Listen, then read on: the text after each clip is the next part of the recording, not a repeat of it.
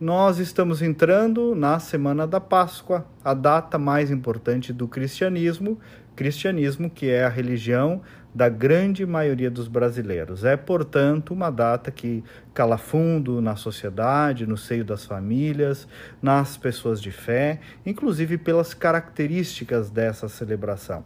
Diferente do Natal, por exemplo, que tem um tom de anunciação, de celebração, dos reis magos levando presente, do nascimento, já a Páscoa é antecedida por exemplo, por um período que os católicos chamam de quaresma, que traduzindo para uma linguagem não confessional, significa um período de recolhimento, de profunda reflexão, de oração, até de reserva, justamente para preparar-se para a narração da condenação de Cristo, do Calvário de Cristo, da morte de Cristo e principalmente da ressurreição de Cristo. Mas qual a grande novidade da Páscoa, aí não só para os cristãos, mas perante toda a história da humanidade, da existência humana?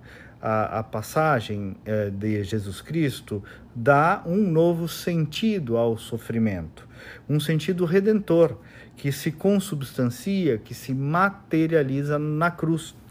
E vejam, num tempo em que aprendemos que o certo é simplesmente nos afastar da cruz, da nossa cruz, rejeitar a nossa cruz, o nosso sofrimento, reclamar da nossa cruz, o Altíssimo eh, vem, carrega a sua cruz e faz a redenção da humanidade por meio dela. Tem aí algo uh, profundamente transformador na compreensão da existência humana, da existência física e da existência espiritual.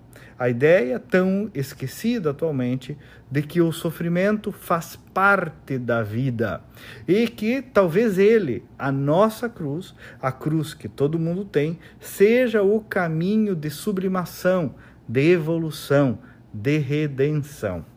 Vejam que interessante. O segundo aspecto, eu falei do sofrimento, o segundo aspecto da Páscoa, por óbvio, é a vitória sobre a morte.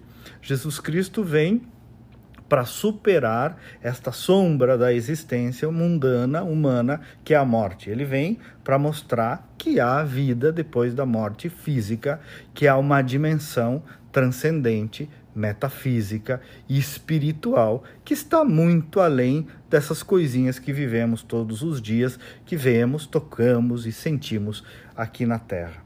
Essa é, em palavras muito simples, a profundeza da mensagem da qual os cristãos se abastecem na Páscoa, assim como a humanidade toda: sofrimento, morte e vitória da vida. Bom dia boa semana de Páscoa, de boas reflexões e até amanhã.